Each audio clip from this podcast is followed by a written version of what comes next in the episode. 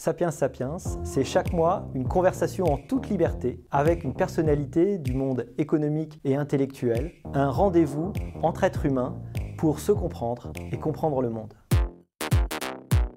Bonjour à tous, bienvenue pour ce numéro de Sapiens Sapiens. La santé est comme le bonheur, euh, on, on en connaît le prix quand euh, on en est privé. Et c'est un petit peu ce qui nous arrive, avec d'ailleurs une partie de notre liberté. Depuis maintenant un peu plus d'un an, on a redécouvert la valeur de la santé et peut-être que nos systèmes de santé le système de santé mondiaux sont soumis à une forme de stress test, un petit peu comme les euh, stress tests euh, qu'on donne sur le système financier, euh, avec des limites aujourd'hui qui sont clairement indiquées, avec peut-être aussi une mise en accusation d'ailleurs de l'innovation et des laboratoires dont viendrait peut-être le virus lui-même, une mise en accusation qu'on peut mettre en parallèle aussi de la solution que nous apportent ces mêmes laboratoires, cette même euh, technologie de santé aujourd'hui avec, euh, avec le, le, vaccin. Alors pour parler de toutes ces questions, de l'actualité de la santé et aussi de l'histoire de la santé, j'ai le grand plaisir de recevoir aujourd'hui Nicolas Bouzou. Nicolas, bonjour. Bonjour Olivier. Alors Nicolas, je ne sais plus si, euh, si, on te présente, euh, euh, parce qu'évidemment, tout le monde te connaît, on a la chance déjà de,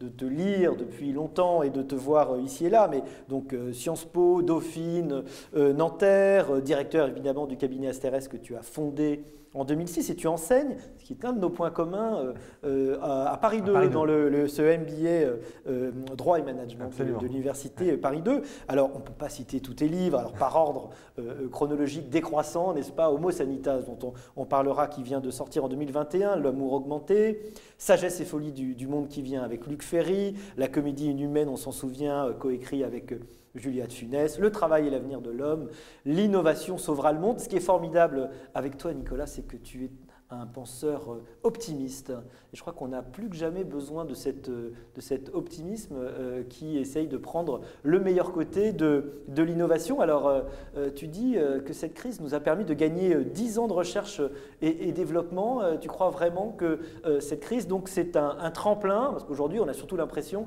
de voir ce que ça nous empêche de faire et de voir mmh. les limites et les difficultés que ça crée à notre civilisation. Alors déjà c'est drôle parce que c'est vrai que souvent on me dit que je suis optimiste, mais à titre personnel je ne le vis pas du tout euh, comme ça en fait. Euh, enfin, c'est le résultat d'une analyse, voilà tout simplement. Et euh, ça fait très longtemps que je travaille sur les questions d'économie de, santé, ça fait une dizaine d'années. Et j'ai beaucoup travaillé sur les questions de santé parce que comme tu l'as dit, j'ai beaucoup travaillé sur l'innovation, comme toi d'ailleurs. Et euh, j'avais repéré quelque chose il y a déjà une dizaine d'années, c'est que euh, beaucoup d'innovations, même la plupart des innovations euh, aujourd'hui, donc ces innovations issues des technologies de la troisième révolution industrielle, hein, donc le, numérique, l'intelligence artificielle, les imprimantes 3D, les, robots, une très grosse partie des applications de ces innovations, mhm. on les trouvait dans la santé. Et donc on faisait des progrès extraordinaires, mais dans tous les domaines, en imagerie médicale, beaucoup de progrès, en chirurgie, beaucoup de progrès. Euh, dans tout ce qui est thérapie, beaucoup de progrès, en particulier grâce à la génétique, qui elle-même est une conséquence, un avatar en réalité des progrès du numérique et de l'intelligence euh, mhm. artificielle. Et donc je me suis dit, travailler sur les questions de, santé, ça va me permettre de montrer que le progrès est possible, mais pas le progrès au sens des Lumières ou, même du 19e siècle, c'est-à-dire cette idée désincarnée, non. Euh, parce que ça, je crois que cette idole-là, en fait, elle est un, peu morte, les gens n'y croient pas. Mais un progrès très incarné, un progrès extrêmement euh, concret. Quand on peut montrer que les technologies permettent euh, d'apporter des solutions à des malades qui souffrent de cancer, par exemple, des solutions dont ils n'auraient pas disposé il y a deux ou trois ans, là, voilà, on, est vraiment dans un progrès qui est, qui est tangible. Et donc, du coup, voilà, je, travaille là-dessus depuis, euh, depuis longtemps. Bernard Fixot m'avait demandé ce livre euh, il y a mhm. plusieurs euh, années, donc ce n'est pas en fait un livre sur, ah oui, la, sur la crise. C'était pas un livre de circonstances Non, ce n'était pas du tout un livre de circonstances. Je pense qu'il l'a sorti maintenant, là, parce que commercialement, en effet, il y a sans doute une, une arrière-pensée tout à fait légitime, mais j'ai commencé à travailler dessus bien avant. Et ce que je trouve en effet passionnant dans cette crise, c'est très exactement ce que tu dis, c'est-à-dire que d'un côté, c'est la crise sanitaire la plus grave depuis un siècle, c'est la crise économique et sociale la plus grave depuis la, Deuxième Guerre mondiale, mais en même temps, très factuellement, elle permet une accélération euh, de, l'innovation en santé qui est absolument euh, extraordinaire. Peut-être on pourra parler tout à l'heure par exemple des vaccins ARN messagers, mais les vaccins ARN messagers, c'est formidable, c'est extraordinaire. Et les applications. On n'est qu'au début probablement de ces applications. Mais, Et en plus, elles vont très au-delà euh, des maladies infectieuses. Mhm. Les vaccins ARN messagers, ce sont des applications dans le domaine des maladies cardiovasculaires, dans le domaine de mhm. certaines maladies rares, dans le domaine des cancers, qui est sans mhm. doute le, domaine, le, champ dans lequel je, travaille le plus. Et donc, on a ce, ce qui peut sembler être un paradoxe, c'est une situation euh, très, très difficile à vivre hein, pour, euh, pour, pour nous tous. Et en même temps, une accélération des innovations qui va être porteuse de progrès extraordinaires ces prochaines années. Alors, tu as tout à fait raison de souligner le côté incarné, puisque quand on souffre, on souffre dans sa chair, et que euh, l'idée du progrès au départ, c'était le mieux vivre ici et maintenant. Et on voit bien que la santé, justement, arrive à tenir de façon tout à fait objective, de façon euh, quantitative et quantifiable, euh, ces promesses de, de, mieux. On vit plus longtemps, la mortalité infantile a, hmm. chuté, la douleur n'est plus là, même si on a tendance à l'oublier. Mais est-ce qu'il n'y a pas justement une forme de, de paradoxe, ou en tout cas de mystère dans le fait que, à la fois, on voit ces progrès extraordinaires, on voit ces innovations fabuleuses dont tu parles, et euh, on a l'impression que bah, le progrès traverse une crise importante, mm. une crise de légitimité, voire on, doute de son existence. Alors, est-ce qu'on euh, a une amnésie du mm. progrès? Est-ce qu'on ne voit pas euh, tous ces, tous ces avantages-là? À, quoi ça peut être dû? Alors, je, déjà, cette crise du progrès, elle est particulièrement forte en Europe. Mm. Euh, elle est quand même plus forte en Europe qu'en Asie ou qu'aux États-Unis. Très honnêtement, d'ailleurs, on le voit dans nos comportements vaccinaux. Hein, on pourra en reparler, mais enfin, on voit spécialement en France alors. Euh, spécialement en France, mais, mais, mais quand même aussi dans d'autres pays. Euh, moi, mon, j'ai une explication historique que je te soumets d'ailleurs.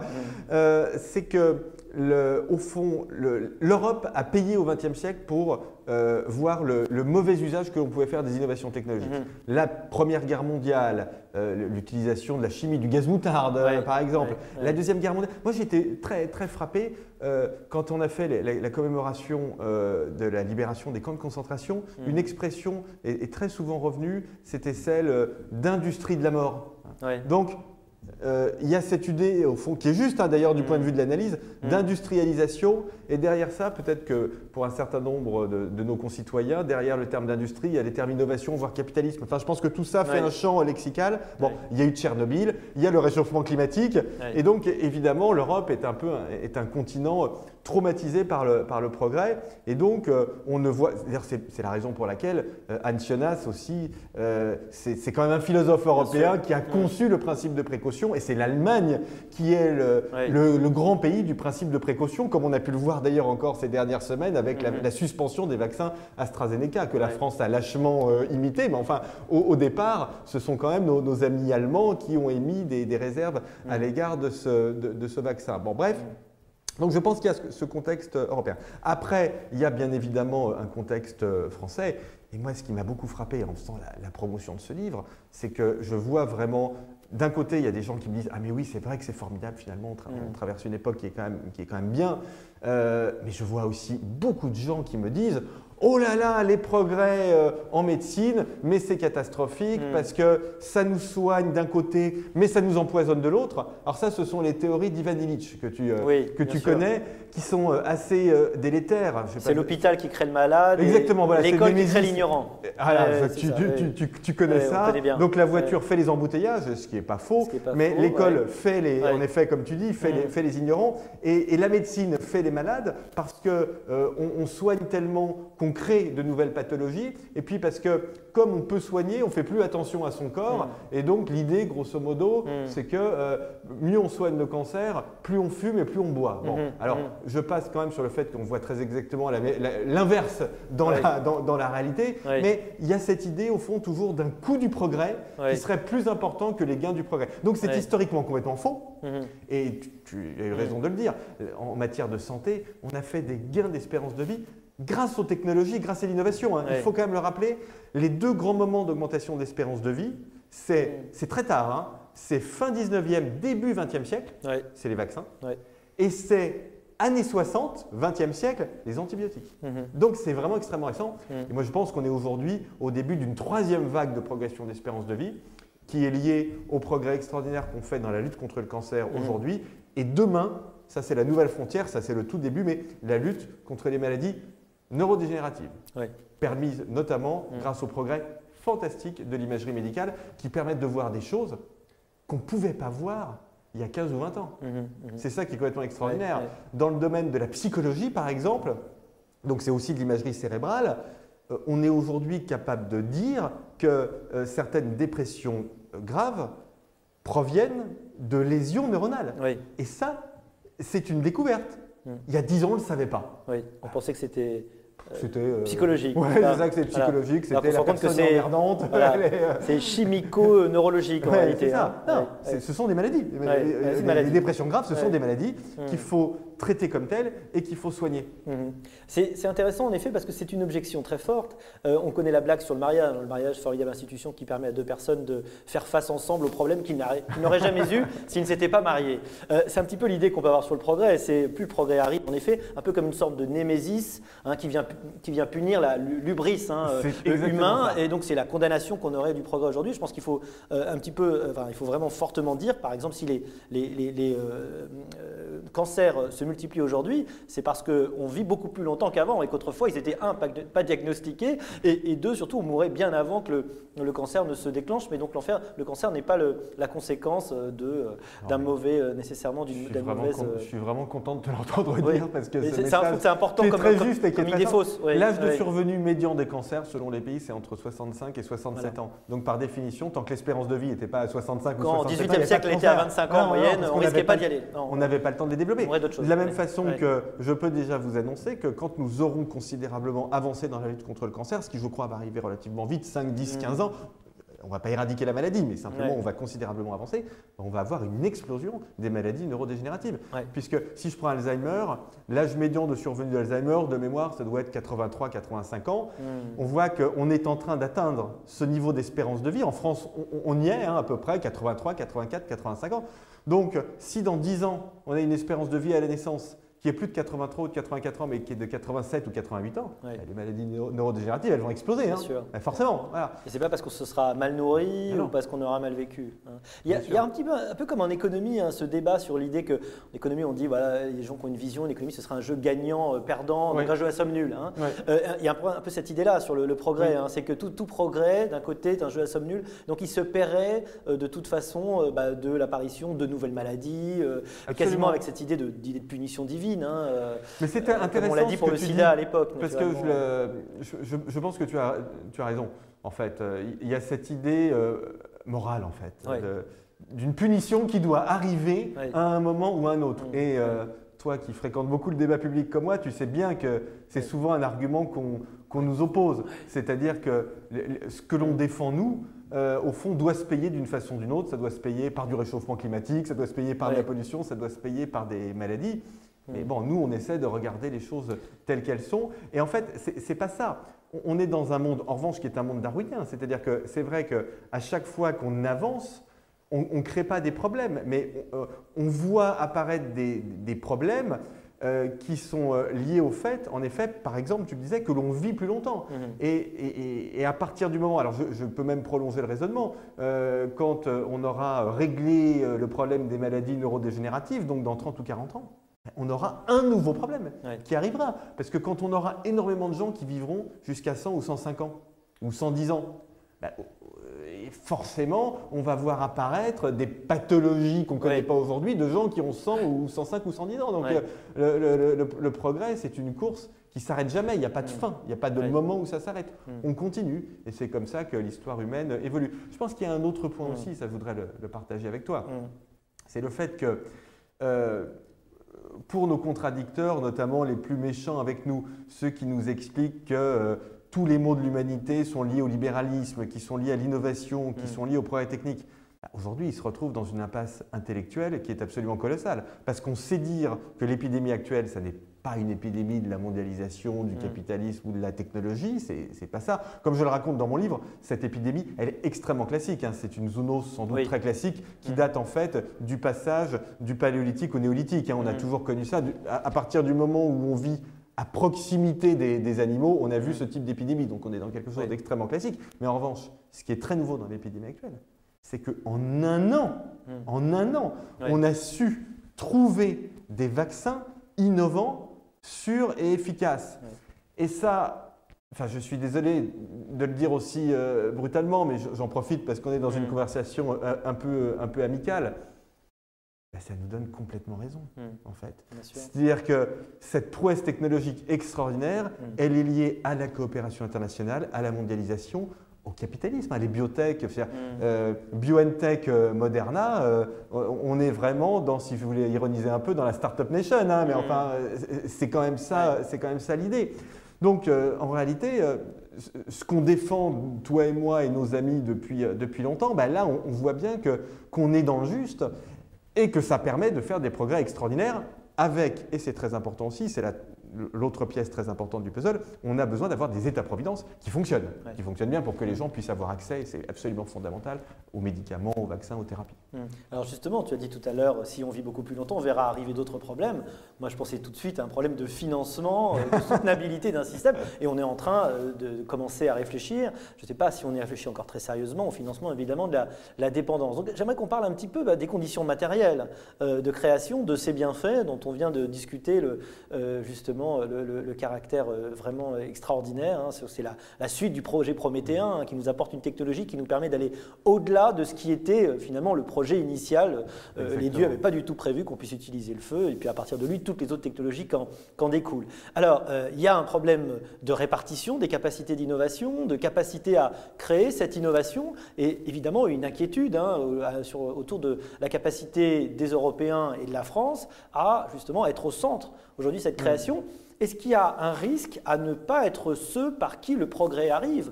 Car pourtant, évidemment, avec Pasteur, euh, notamment autrefois, on pouvait euh, être, euh, ben, se- se- Mm. être fier hein, de la Mm. contribution qu'on avait fait à l'humanité. C'est c'est quoi les risques associés aujourd'hui à, à ces déséquilibres? Est-ce qu'ils existent vraiment aujourd'hui? Bah, tu sais bien que oui. Euh, ta question est faussement candide. Il n'y a pas une question rhétorique. Malheureusement, et ça nous fait très mal au cœur. euh, Aujourd'hui, ça n'est pas l'Europe qui est à l'épicentre de l'innovation euh, euh, thérapeutique ou de l'innovation en matière de dispositifs médicaux. Ce sont les États-Unis et la Chine.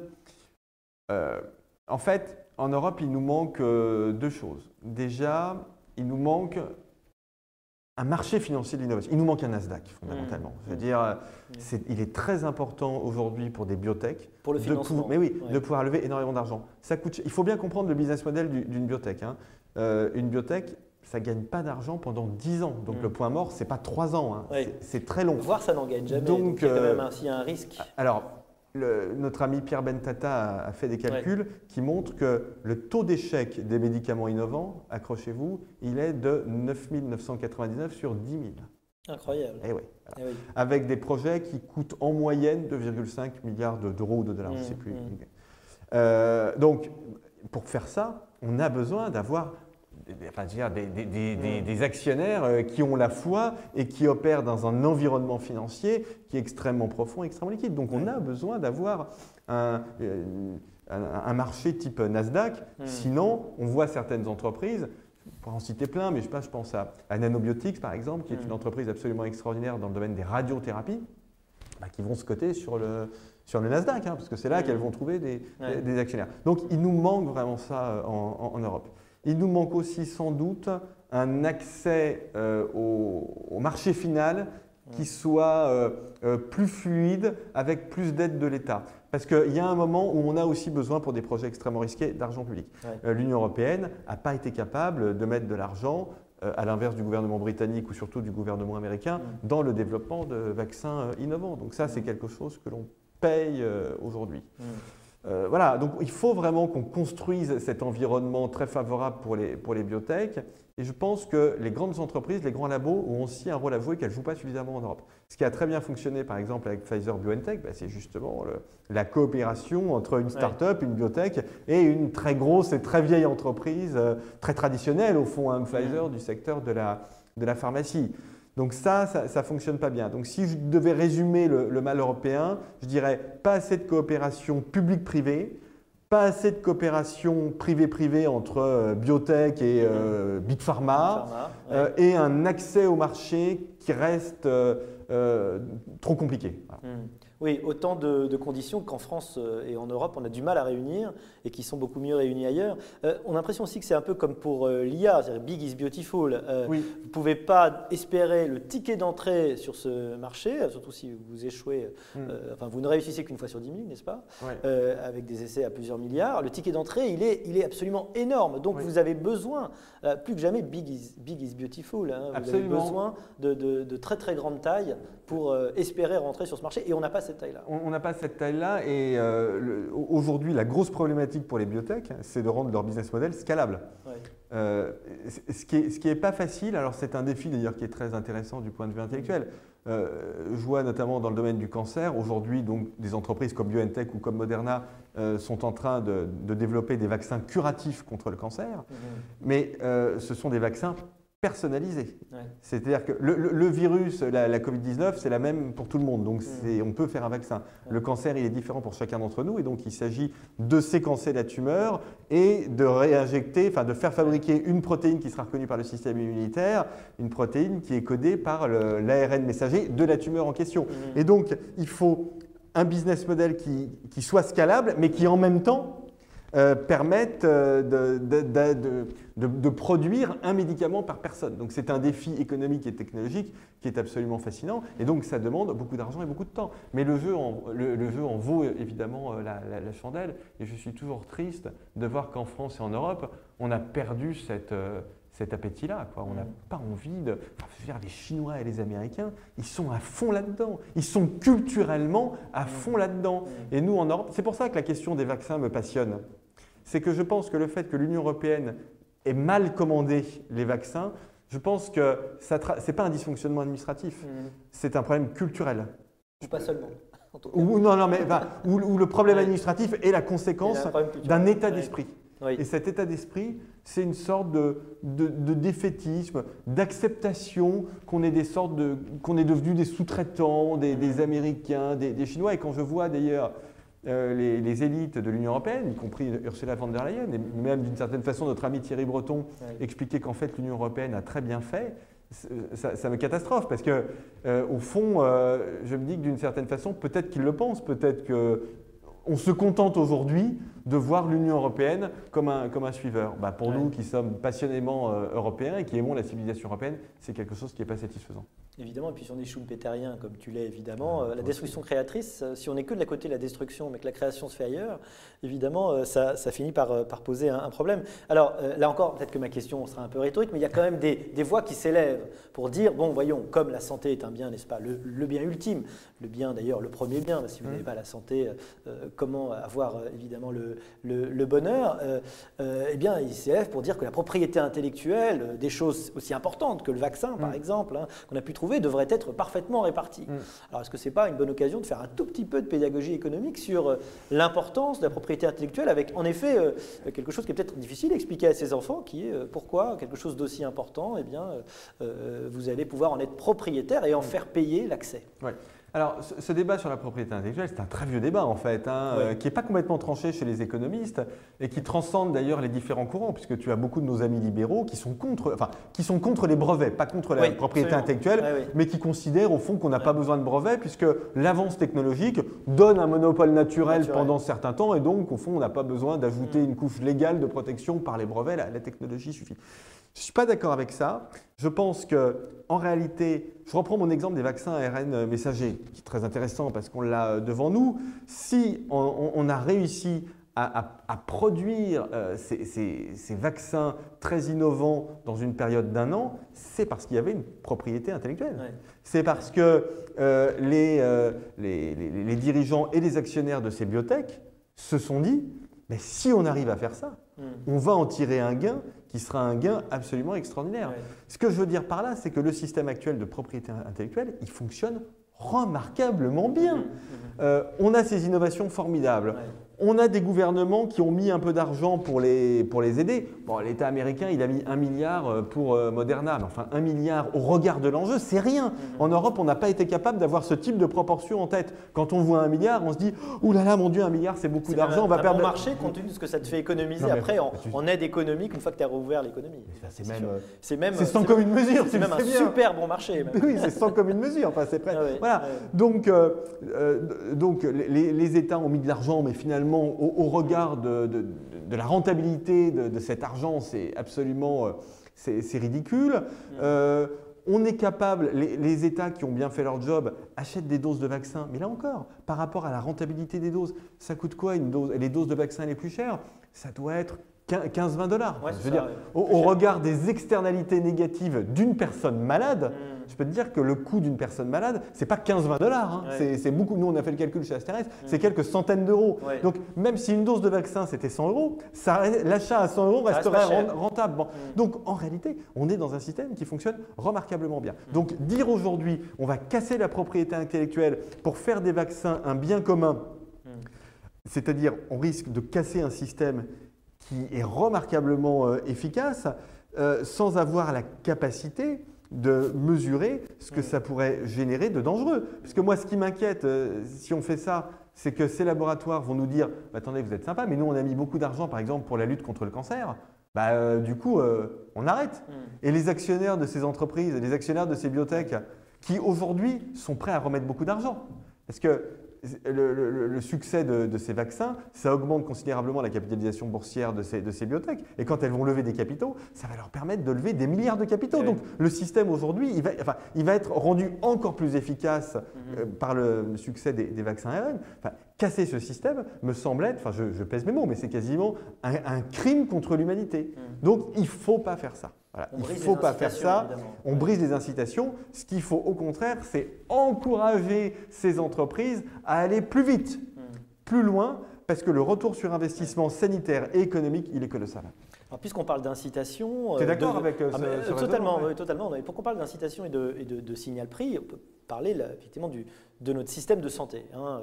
Un système de santé dont on sait qu'il fait partie des plus généreux du monde, euh, dont on mesure quand on voyage un peu le, le- le côté extraordinaire. hein. Vous avez Ouais. accès euh, pour vous, pour vos enfants, à une qualité de soins, euh, à un coût, bah, qui- en tout cas qui est indolore. Ça ne veut pas dire Mm. qu'on ne le paye pas à travers le travail, etc. Mais en tout cas qui est indolore.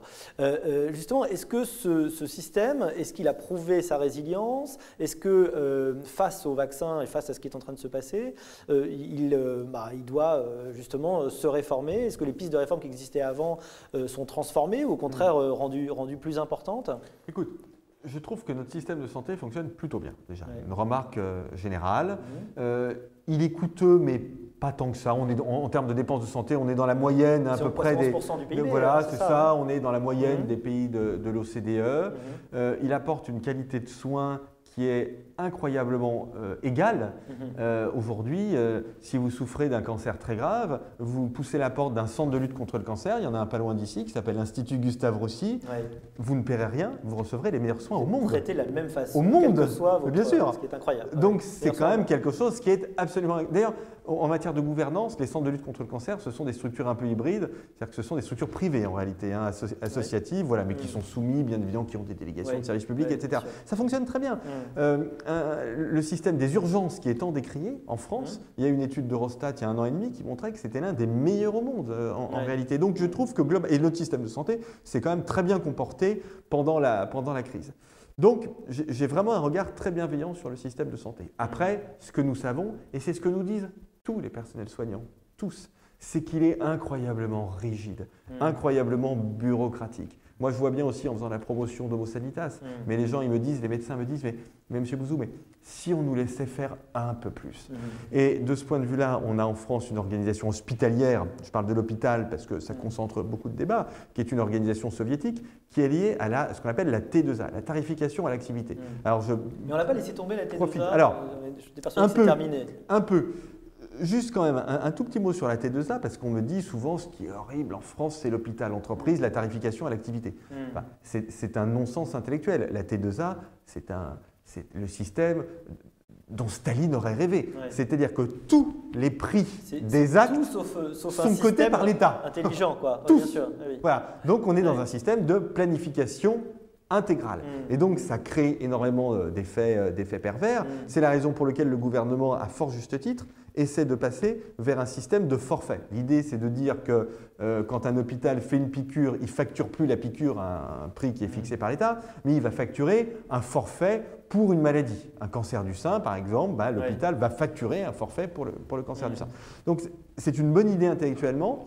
D'après ce que j'en vois très concrètement, on retrouve les défauts qui sont les défauts français sur lesquels tu écris beaucoup en ce moment, euh, d'hyper-bureaucratisation. Hmm. C'est-à-dire que ce système de forfaitisation, il est d'une complexité redoutable. D'ailleurs, les statistiques montrent qu'on a beaucoup plus de, de, bureaucratie que, d'autres pays comme l'Allemagne, par exemple. Euh, on, le voit y compris d'ailleurs en termes tout simplement euh, d'emplois administratifs. les emplois administratifs à l'hôpital, c'est beaucoup plus important que les emplois administratifs ailleurs. Mmh. Donc là, on a un, sujet de débureaucratisation de notre système de santé, qui est un sujet qui doit se traiter au niveau politique. C'est même pas au niveau du, ministre de la Santé. Il faut que ce soit un projet, du, enfin, faut que ce soit dirigé par le Premier ministre, voire que ce soit un projet euh, présidentiel. Il faut se battre. Ce que j'avais demandé, ça. tu vois, on parle d'innovation en santé qui est extraordinaire L'innovation dans le système de santé, dans l'organisation, on a l'impression que c'est extrêmement difficile à porter. Comment arriver à changer un système qui est un petit peu l'équivalent de l'éducation nationale dans euh, son importance, sa lourdeur, euh, son caractère absolument central, et puis évidemment euh,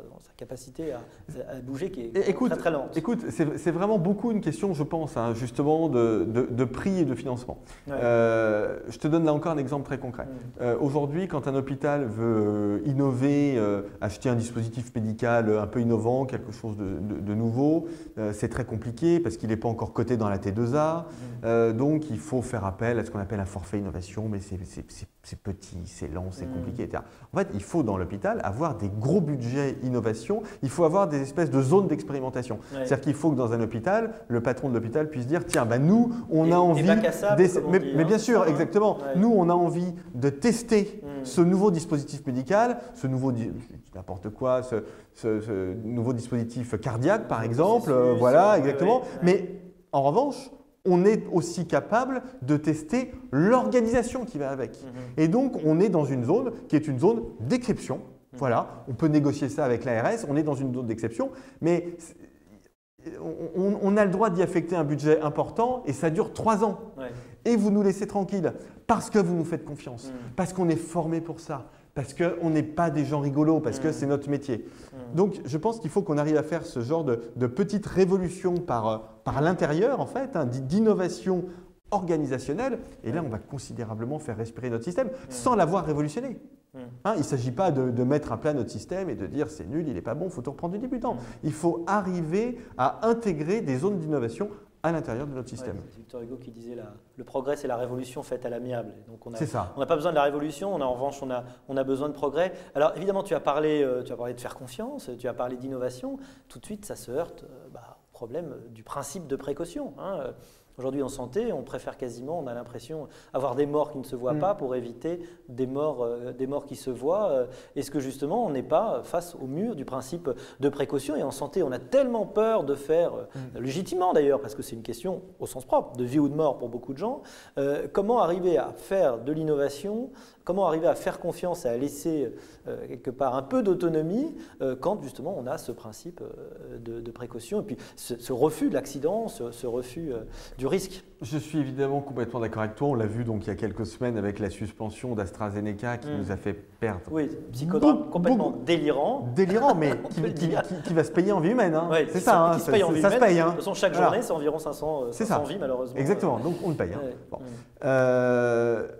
Bon, malheureusement, je pense qu'il y a un effet de cliquet sur le principe de précaution. C'est-à-dire que je ne vois pas trop comment le supprimer. Alors, on va voir en 2022, peut-être qu'un mm. candidat va demander la suppression du principe de précaution, mais il est dans la Constitution. Donc, euh, ça va pas être simple. C'est, voilà, faut réunir le Congrès. Enfin, c'est quand même quelque chose qui n'est est mm. pas simple. Donc, il faut agir sur l'application, en fait du principe mm. de précaution.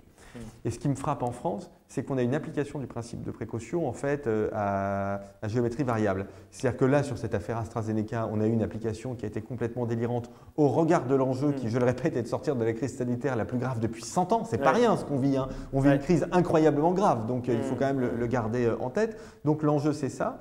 Mais en même temps, parfois, on l'applique correctement. Euh, je vois par exemple, la France est l'un des pays qui fait le plus d'essais cliniques en cancérologie. Ah ouais. C'est-à-dire que Ouais. euh, quand un, un- un malade du cancer est ce qu'on appelle en, en- en échec thérapeutique, c'est-à-dire que dans les traitements existants, on n'arrive plus à stabiliser le cancer, on est en capacité de lui proposer quelque chose de, de- de très innovant, de très nouveau, alors même par définition qu'on en connaît mal les effets euh, à, à- à long terme. Donc je crois qu'en en fait, comme on ne va pas supprimer le principe de précaution malheureusement, il faut qu'on continue ce travail. Bah, c'est ce le travail que tu fais, qu'on fait avec un certain nombre de, de nos amis, qui consiste à dire, euh, voilà, faisons toujours de l'ana- de l'analyse bénéfice-risque, mais Ouais. faisons-le de, de matière rationnelle. Et le principe de précaution, il faut l'appliquer de cette façon-là. Ce qu'on a, avec AstraZeneca, on n'a pas fait de l'analyse bénéfice-risque, parce que si on avait fait de l'analyse bénéfice-risque, bah, tout de suite on aurait dit, Mhm. même s'il y a des effets secondaires, Mhm. on continue. Euh, vu l'ampleur de, de- de- de la catastrophe euh, dont, dont on essaie de, de sortir. Et donc, essayons de, modifier notre regard et notre application du, du principe de précaution. Mais je te dis, parfois, Mhm. on le fait bien. Oui. oui, parce que le principe de précaution originellement n'est pas surtout on ne fait rien et on ne bouge pas, c'est on étudie, on essaye d'en savoir plus et on avance quand même. Donc c'est probablement effectivement une question de- d'interprétation de ce principe. Tu sais, tu l'as écrit récemment, mais le- on- je, je trouve qu'on met beaucoup de choses sur le dos de l'administration et sur le dos de la bureaucratie. Mhm. Euh, le, le problème à la base, il est politique. C'est-à-dire qu'on a besoin d'avoir des gouvernants qui se décontractent par rapport au risque Ouais. et qui disent à un moment, euh, on n'a pas peur, on y va. Ouais. En fait, le- les, les ratés de la campagne de vaccination en France, c'est ça. C'est le fait qu'au début, je l'ai vraiment vu, je dirais quasiment de l'intérieur, euh, les, les dirigeants de notre pays ont eu peur des, des effets secondaires des vaccins, etc. Mhm. Et donc, ils, ils n'ont pas été en capacité, ils n'ont pas, été, ils n'ont- pas voulu dire, écoutez, on y va. Mhm. Bah, Bien sûr qu'on est face à des vaccins qui sont nouveaux par définition. Le virus, il n'existait pas il y a un an. Mais il faut qu'on en sorte. On se retrousse les manches. Même s'il y a un Ouais. petit risque, on le prend et on y va. Bah, Donc Mm. je, je pense que c'est vraiment un, un problème qui est à la base un problème politique. Oui, oui, c'est effectivement euh, euh, et puis un problème de culture, hein, Bien sûr. comme, euh, comme, tu disais. Alors, c'est intéressant, euh, l'histoire a montré qu'au moment des crises, il y avait deux effets. On idéalise le monde d'avant, c'est la belle époque, n'est-ce pas, avant 14-18. Et puis, en effet, il y a une forme de libération, les années folles. Et tu fais partie de ceux qui expliquent, et là encore, on a besoin, je crois, aujourd'hui de, euh, cet optimiste, que nous allons euh, vers euh, justement des années folles. Alors, quelle forme ça peut prendre? Comment on peut être optimiste Et puis, est-ce qu'on a eu la capacité, nous, dans ce vieil Occident perclus du principe de précaution, d'imaginer encore que tout ça est à notre portée? Oui. Alors en, en fait, mon, mon analyse est au départ une analyse historique. C'est-à-dire que dans le livre, j'ai regardé les- toutes les, les grandes vagues d'épidémies, les guerres, etc. Et en fait, on voit que euh, à, à chaque fois qu'on sort de ce type de catastrophe, c'est quelque chose d'ailleurs qui est- que les, les économistes ont du mal à quantifier, parce que ça ne se quantifie pas en fait, mais il y a une espèce de- d'instinct de vie qui revient extrêmement fort. Mhm. Voilà. On voit que les gens consomment, ils sortent, ils voyagent, ils font des enfants. Enfin, on voit vraiment qu'il se passe quelque chose. Et, mais on le voyait déjà au moment des grandes épidémies de peste. hein. Après les grandes épidémies de peste, on voit aussi d'ailleurs des changements Oui. dans le domaine artistique. Enfin, on, on voit qu'il y a une espèce de, de re- de renaissance, véritablement. Donc c'est bah, la renaissance, comme tu dis, Bien la, sûr, la belle époque, les années folles, les trente glorieuses, etc. Euh, donc je pense qu'on on- on n'y échappera pas. Et d'ailleurs, on en voit déjà les, les signes hein, quand on regarde, quand on lit un peu la presse israélienne, on voit bien, donc, puisqu'Israël a, a Mm. levé les restrictions, on voit bien qu'il se, passe quelque chose, voilà, une espèce de, de- de fête permanente euh, qui est quelque chose d'absolument extraordinaire. Donc il y a ce facteur psychologique. Ensuite, il y a un facteur qui est un facteur en termes d'innovation. Euh, Ce qui a dominé, comme tu sais, euh, les, les- les- les analyses de la croissance avant la crise, c'est ce qu'on a appelé les, les théories de la stagnation séculaire. Mm. C'est-à-dire l'idée, au fond, selon laquelle euh, le numérique, l'intelligence artificielle, les imprimantes 3D, les biotech, certes, c'était très spectaculaire, mais quand on regardait les chiffres de la productivité, Oui, notamment, productivité, on voyait rien. Voilà. On voyait rien. Et donc, les smartphones, nous, ça nous semble spectaculaire, mais à côté de l'automobile ou de l'électricité ou du chemin de fer, c'est rien. Ouais. Parce que là, en revanche, on voyait des choses dans la productivité. Ouais, ouais. Moi, j'ai jamais été convaincu par cette analyse parce qu'en réalité, ce qu'oublient les théoriciens de la stagnation séculaire, c'est que le délai entre l'apparition des innovations et les gains de productivité a toujours été très long. C'est plusieurs décennies. Ouais. C'est-à-dire qu'entre l'électricité et les gains de productivité liés à l'électricité, il y a plusieurs décennies. Ça ne Ouais. se fait pas tout de suite. Donc, je pense qu'on on n'a pas voulu être patient. Ouais. Mais mon idée, surtout, et, et- et je te la soumets, d'ailleurs, on n'en a pas parlé, mais je, je la mets en discussion, c'est que la crise, est un accélérateur d'innovation, mais peut-être surtout un accélérateur d'utilisation des innovations.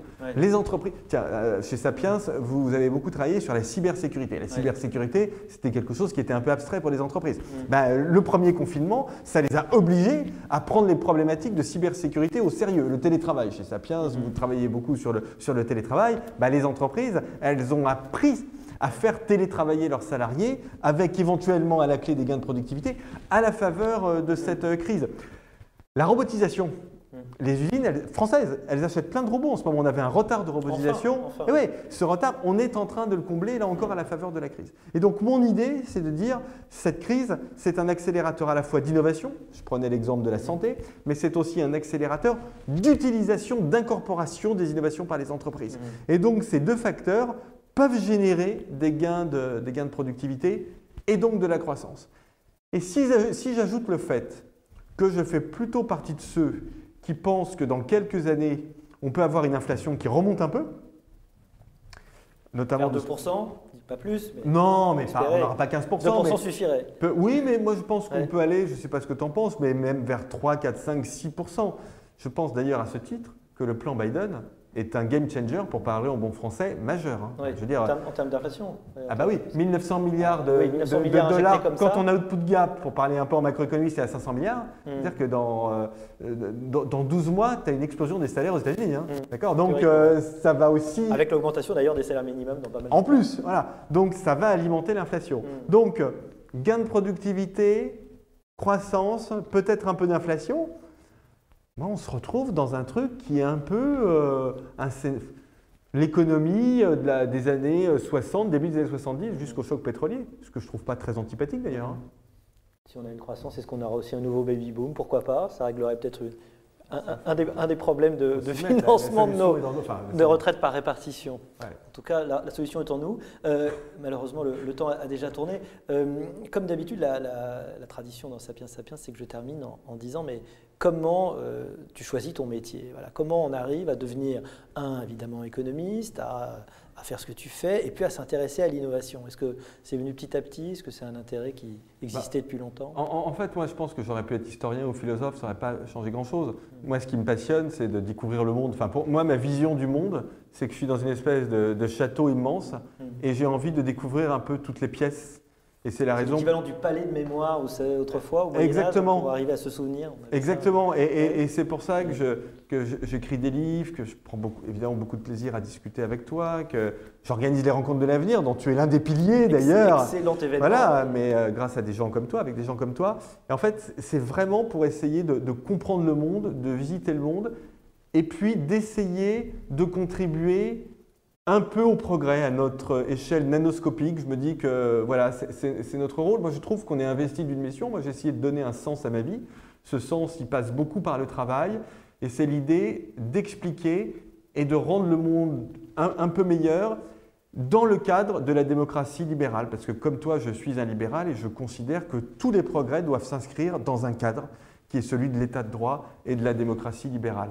Donc voilà ce qui me, ce qui me, ce qui me motive et ce qui me donne envie de continuer, de continuer le plus longtemps possible. Et, ça explique aussi le fait que même si on a des vents adverses qui sont très importants, je ne suis jamais euh, découragé parce que, en fait, j'ai la très grande faiblesse de croire. Enfin, je sais que ce que l'on fait est passionnant, mais j'ai en plus la très grande faiblesse de, croire que ce qu'on ce fait, toi et moi, euh, ce que font les équipes de Sapiens, ce que font les équipes d'Asterès, c'est un tout petit peu utile. Mmh. Valeur, courage et, optimisme, on avait vraiment besoin de ça. Merci beaucoup, Nicolas Bouzou. Merci à toi. Merci.